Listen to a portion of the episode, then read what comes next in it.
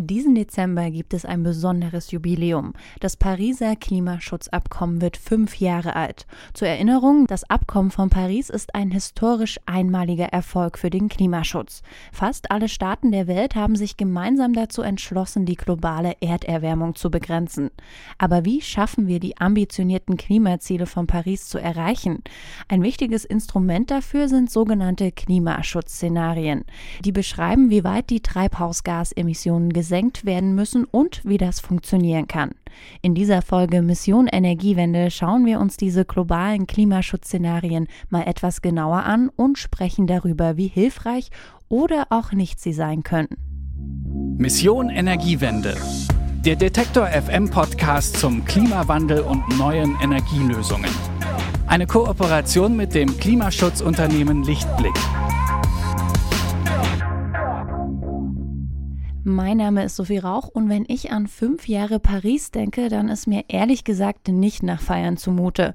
Denn passiert es seitdem leider sehr wenig. In Paris wurde damals beschlossen, die globale Erderwärmung auf deutlich unter zwei Grad bis zum Jahr 2100 zu begrenzen. Möglichst sogar auf 1,5 Grad. Auf dem Weg dahin sind wir allerdings nicht. Eigentlich müssten wir nämlich sehr viel drastischer und schneller die Treibhausgasemissionen senken. Aber wie kann das funktionieren? Funktionieren. Um das herauszufinden, entwickeln WissenschaftlerInnen sogenannte Klimaschutzszenarien. In denen beschreiben sie, wie weit die Treibhausgasemissionen gesenkt werden müssen und durch welche Techniken oder Maßnahmen das funktionieren kann. Heute ist meine Kollegin Ronja Morgenthaler bei mir, die sich ein brandneues Klimaschutzszenario, das Societal Transformation Scenario, mal genauer angeschaut hat. Und dabei ist ihr aufgefallen, dass herkömmliche Szenarien vielleicht sogar eher Teil des Problems statt der Lösung sind. Aber bevor wir hier ins Detail gehen, erstmal Moin Ronja. Hallo Sophie. Ronja, du hast uns dieses neue Szenario mit diesem unfassbar sperrigen Titel mitgebracht. Was verbirgt sich denn dahinter? Das Societal Transformation Scenario, ich kürze es mal STS ab, das ist nämlich wesentlich einfacher, ist ein globales Klimaschutzszenario. Und Klimaschutzszenarien oder auch Klimaschutzpfade, das hast du gerade ja eben auch schon gesagt, das sind Modelle, die beschreiben, was ganz konkret passieren muss, um ein bestimmtes Ziel zu erreichen. Zum mhm. Beispiel die 1,5 Grad. Und wenn wir jetzt äh, bei dem STS bleiben, was genau hat denn dieses Szenario, diese Studie untersucht? Also, die Macherinnen des STS haben sich drei Konsumbereiche angeschaut, die fürs Klima ziemlich zentral sind. Das sind einmal Mobilität, der Verkehr, also wie bewegen wir uns fort, Landwirtschaft, Ernährung, wie essen wir, wie produzieren wir unser Essen und der Gebäudebereich. Und dann haben sie so realistische Veränderungen berechnet in Konsum und Produktion und daraus Ziele definiert. Also zum Beispiel, wie viel weniger Auto fahren wir und wie viel Wohnraum nutzen die Menschen. Und wenn sie das hochgerechnet haben, kommt dann so eine Emissionsmenge raus. Und mit dieser Emissionsmenge besteht eine ziemlich realistische Chance, bei den 1,5 Grad zu landen.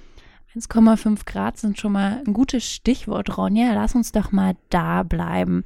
Also, bevor wir uns jetzt das Szenario genauer anschauen, warum sind diese 1,5 Grad so wichtig? Darum wurde im Pariser Klimaabkommen ja auch ziemlich hart gerungen, dass die da drinnen stehen.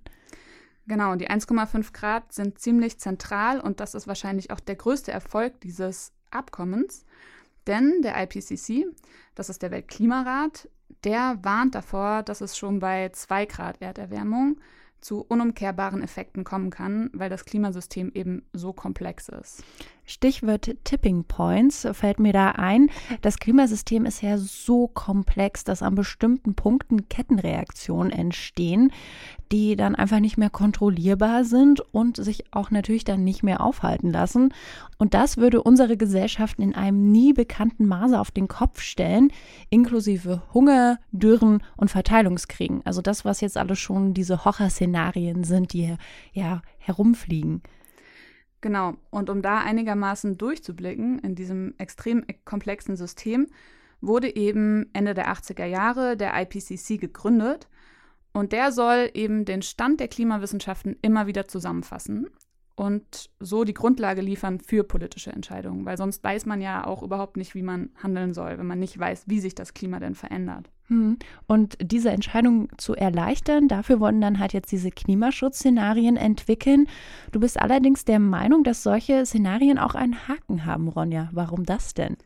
Ja, und das denke nicht nur ich, das habe auch nicht ich mir ausgedacht, sondern das denken vor allen Dingen die AutorInnen dieser neuen Studie. Und ich habe darüber mit Kai Kuhnhen gesprochen. Der arbeitet nämlich im Konzeptwerk Neue Ökonomie. Das ist ein gemeinnütziger Verein in Leipzig, der unter anderem zu Klimagerechtigkeit arbeitet. Und er hat zusammen mit der Heinrich-Böll-Stiftung das STS geschrieben und beschreibt das Problem so. Ja, in diesem Feld der globalen Klimaschutzszenarien und globalen Klimaschutzpfade, die man dann daraus ableitet, da ähm, gibt es tatsächlich ähm, nur eine Handvoll Modelle äh, auf der ganzen Welt, die benutzt werden. Und ähm, die Ergebnisse sind aber ganz zentraler Teil auch der IPCC-Berichte. Und mit diesen Modellen werden eigentlich nur Szenarien gerechnet, in denen so die großen ökonomischen und gesellschaftlichen Verhältnisse gleich bleiben. Also zum Beispiel, und das ist ganz zentral natürlich für Treibhausgasemissionen, wird global, auch im globalen Norden, bis 2100 weiter von Wirtschaftswachstum ausgegangen. Und das genau ist nämlich der blinde Fleck in den Klimawissenschaften. Die kalkulieren nämlich einfach nach dem Motto, hey, wir machen einfach so weiter wie immer Einfach nur viel energieeffizienter und mit neuen Techniken. Aber dann lass mich doch mal dumm fragen, Ronja, was ist denn jetzt daran das Problem? Also es klingt ja erstmal gar nicht so verkehrt. Ich meine, wenn das so funktioniert, ist das doch eigentlich super. Also korrigiere mich, wenn ich da falsch bin. Es ist so immer so dieses dieses Verwürsten im Gehirn, dass man denkt, so eigentlich ist das ja was Gutes. Wir brauchen auf der einen Seite ja neue Technologien und zum Beispiel die fossilen Energien zu ersetzen. Ja, wenn das so einfach funktionieren würde, wäre das total toll. Und die AutorInnen des STS sind jetzt auch nicht technikskeptisch per se. Also, wie du schon gesagt hast, Ausbau erneuerbaren Energie ist super. Mehr Energieeffizienz ist super. Aber dieser sehr starke Technikoptimismus birgt eben Probleme. Die herkömmlichen Szenarien setzen nämlich vor allem auf ziemlich gefährliche Großtechnologien, sowas wie eben negative Emissionstechnologien wird das dann genannt, das sind so Beispiele, dass wir CO2 aus der Luft saugen können und sie dann unter Tage speichern für extrem viele Jahre. Und das sieht Kai Kuhnhen ebenso. Und das halten wir für einen riskanten Pfad, weil wir eben nicht wissen, ob diese Techniken zur Verfügung stehen sollen, werden und auch wie sicher diese Techniken sind. Und was diese ganzen anderen Szenarien ähm, nicht haben, ist irgendein Vertrauen darauf, dass die Gesellschaften sich ändern können. Und das wollten wir in unserem Szenario anders machen. Wir wollten halt sagen, natürlich brauchen wir Technik, mehr Effizienz, mehr erneuerbare Energien. Aber wir gehen auch davon aus, dass Gesellschaften sich verändern können und grundlegend ihr Wertesystem umstellen können. Es geht also darum, in dieser Studie, wie stark die Treibhausgasemissionen gesenkt werden können, wenn wir statt alleine auf neue Techniken zu setzen, auf einen gesellschaftlichen Wandel setzen. Und der sieht so aus, dass vor allem die Staaten im globalen Norden, also wir, weniger konsumieren. Hm, jetzt wird mir das alles schon viel klarer, Ronja, viel fassbarer. Wir haben ja auch in der Folge zu Kolonialismus und Klimakrise schon darüber gesprochen hier im Podcast, dass der globale Norden für mehr als zwei Drittel der historischen Treibhausgasemissionen verantwortlich ist, aber vor allem Menschen im globalen Süden dadurch ihre Lebensgrundlage verlieren. Beim STS geht es also nicht nur um Klimaschutz, sondern auch um Klimagerechtigkeit, wenn ich das richtig verstanden habe. Das hast du ganz richtig verstanden. Das ist nämlich auch eine der Grundannahmen der AutorInnen. Sie gehen nämlich davon aus, dass der globale Norden eine viel größere Verantwortung hat, die Treibhausgasemissionen zu senken. Und dabei geht es eben nicht nur um die historische Klimaschuld. Wir haben nämlich immer noch eine sehr viel höhere Pro-Kopf-Emission. Und wenn wir mit dieser Ungerechtigkeit Schluss machen wollen, müssen wir eben auch weniger konsumieren und dementsprechend auch die Produktion anpassen. Wir müssen also wirklich an die Grundfesten unserer Gesellschaft gehen und an das Wirtschaften. Stichwort Wirtschaftswachstum. Das ist immer so ein Wort, was irgendwann fällt, wenn man über Klimaschutz und Gerechtigkeit spricht, dass irgendwann die Wirtschaft dazu kommt. Wir haben ja vor zwei Folgen schon ausführlich darüber gesprochen und uns mit dem Postwachstum beschäftigt. Also wer das nochmal nachhören will, einfach was Postwachstum ist, einfach mal schauen. Ich glaube, das war vor zwei Folgen. Aber zurück zum Thema, Ronja. Warum ist das Wirtschaftswachstum in den Klimaschutzpfaden ein so großes Problem? Also Wirtschaftswachstum ist der größte Treiber für den Klimawandel. Das kann man auch in den IPCC-Berichten nachlesen. Und es werden dann immer so Ideen von grünem Wachstum entgegengehalten. Es haben nur leider sehr viele Studien gezeigt, dass diese sogenannte Entkopplung, so nennt man das nämlich, wenn man das Wachstum vom Ressourcenverbrauch trennen möchte und entkoppeln will, nicht funktioniert oder eben nur unzureichend. Und das ist auch die Motivation der AutorInnen, zu zeigen, das ist nicht alternativlos. In den Szenarien, die bisher äh, auch im IPC-Berichten zitiert werden, wird weiter von einem Wirtschaftswachstum ausgegangen, in dem Glauben, dass ähm, dass alles andere nicht erstrebenswert ist. Und da würden wir halt sagen, das stimmt nicht. Also wir glauben, dass das Streben nach Wirtschaft in, gerade in Ländern des globalen Nordens oft zu negativen Folgen führt. Dass Sozialsysteme ausgehebelt werden, dass ähm, die Umwelt zerstört wird, dass die Leute immer mehr arbeiten müssen, dass Arbeit entgrenzt wird. Und da sagen wir, Wirtschaftswachstum ist nicht das Einzige, was unser Leben beeinflusst. Und wir können viele ähm, unsere Bedürfnisse viel besser erfüllen, wenn die Wirtschaft nicht mehr wächst und wir stattdessen die Wirtschaft anders ausrichten und gerechter und ähm, sozialer gestalten. Das heißt also, wir können hier zwei Fliegen mit einer Klappe schlagen, Klimakrise aufhalten und besser leben. Also da bin ich ja gespannt, wie das aussehen soll. Es klingt auf jeden Fall so richtig nach einer guten, nach einem guten Ansatz und einer schönen Lösung. Aber wie sieht das denn dann im Leben der Menschen konkret aus, Ronja? Ja, jetzt kommt der Teil mit den vielen Zahlen in dieser Studie. Yay, Zahlen. Also, zum Beispiel fliegen wir, Menschen aus dem globalen Norden, im Jahr 2025, das ist sehr bald, by the way, nur noch einmal im Jahr. Und 2050 sogar nur noch alle drei Jahre. Also wir haben einen Drittel Flug sozusagen zur Verfügung. Und es gibt eine Verringerung des Transports durch Autos um 81 Prozent in den Städten und 50 Prozent auf dem Land. Weil Stadt und Land haben unterschiedliche Infrastrukturen, da ist unterschiedliches möglich. Und auch die Art, wie wir uns zum Beispiel ernähren, ändert sich. Im Bereich Landwirtschaft ähm, gehen wir davon aus, dass ähm, 24 Prozent weniger gegessen wird im globalen Norden. Damit wären wir immer noch auf der Menge an Nahrung, die die WHO sagt, ist gesund für den Menschen. Aber das muss gar nicht dadurch erreicht werden, dass die Leute weniger essen. Das kann auch einfach dadurch erreicht werden, dass wir weniger Essen wegschmeißen. Und wir gehen davon aus, dass ähm, der Fleischkonsum 60 Prozent zurückgeht. Dann wird zum Beispiel auch die Wohnfläche pro Person um 25 Prozent kleiner. Das heißt dann aber nicht, dass wir alle unsere Zimmer um 25 Prozent verkleinern müssen, sondern dass es eher wieder einen Trend zu gemeinschaftlichem Wohnen gibt. Das heißt, dass wir mehr teilen, dass wir auch mehr Wohnraum teilen und dafür keine großzügigen Single-Wohnungen mehr. Sorry Leute. Und dadurch brauchen Menschen auch viel weniger energieintensive Haushaltsgeräte, wie zum Beispiel Waschmaschinen, Trockner oder Herde.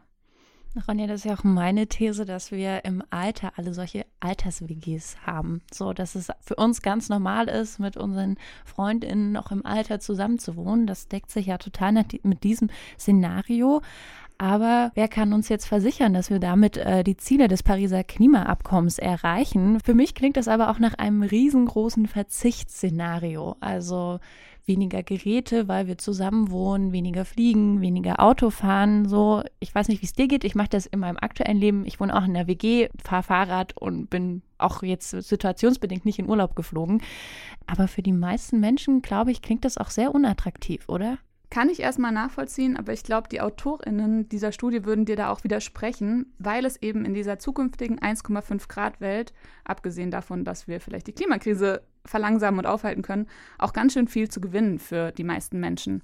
Das meint zumindest Kai Kuhnen. Wir wollen auch nicht, ähm, dass es so rüberkommt, wie jeder Einzelne muss einfach richtig viel verzichten und dann retten wir das Klima, sondern wir glauben, dass sowas nur passieren kann im Rahmen einer sozial-ökologischen Transformation. Also da geht es auch darum, dass es Politik gibt, die ein nachhaltiges Leben lebenswert macht und möglich macht. Und wir haben das auch beschrieben in einem Kapitel, das nennen wir Sketches of a Different Tomorrow. Also wir skizzieren, wie eine andere Zukunft aussehen könnte. Und da reden wir eben auch über die großen Veränderungen, die, die notwendig sind, um sowas umzusetzen. Weniger heißt dann also nicht nur weniger Konsum, weniger Komfort, weniger Wohnung, weniger Fliegen, weniger Auto, sondern auch weniger Lärm, weniger Stress, weniger Arbeitsbelastung, weniger Ungleichheit und mehr Lebensqualität. Also jetzt hast du mich, Ronja. Das klingt auf jeden Fall schon mal viel besser. Und weiter wie bisher ist ja auch, da sind wir uns, glaube ich, eigentlich keine Alternative. Wir haben ja vorhin kurz darüber gesprochen, was es bedeutet, wenn bestimmte Kipppunkte überschritten werden. Also wir erinnern uns an die Kettenreaktion, die ich am Anfang beschrieben habe. Da geht es ja dann auch einfach um das Überleben auf diesem Planeten. Aber ist dieses Szenario, worüber wir jetzt sprechen, jetzt so eine Handlungsempfehlung an die Politik oder kann auch jeder und jede Einzelne etwas tun, um die Gesellschaft so zu verändern, dass die Klimaziele doch erreichbar sind?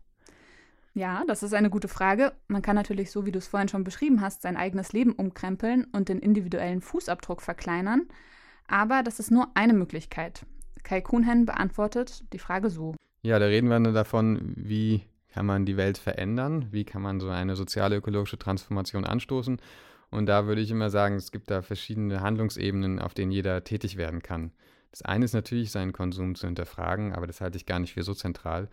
Viel zentraler halte ich, äh, halte ich es dafür einzustehen, dass ähm, Politik sich verändert, eben äh, indem man Widerstand leistet, indem man auf Demos geht, indem man zivilen Ungehorsam leistet, das ist die andere Ebene. Und dann gibt es natürlich noch die Ebene der Alternativen. Also es gibt ja schon viele Bereiche, in denen wir es schon schaffen, anders zu wirtschaften. Also sei es die solidarischen Landwirtschaftsbetriebe, sei es irgendwelche Wohngemeinschaften, sei es Repair-Cafés, all diese Alternativen aufzubauen und zu unterstützen. Das wäre dann der dritte Bereich. Und natürlich muss es auch darum gehen, die Politik zu beeinflussen und da Reformen einzufordern, die so einen Wandel langsam aber sicher möglich machen.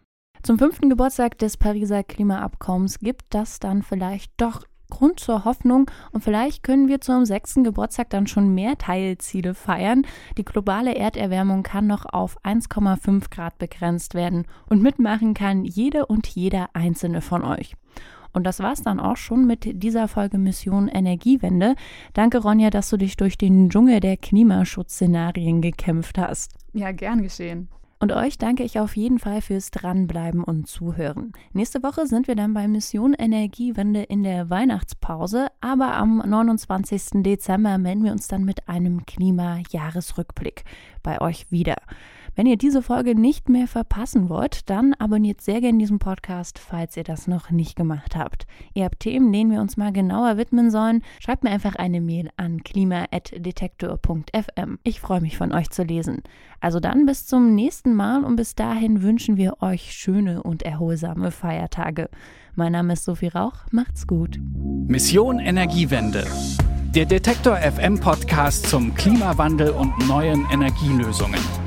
Eine Kooperation mit dem Klimaschutzunternehmen Lichtblick.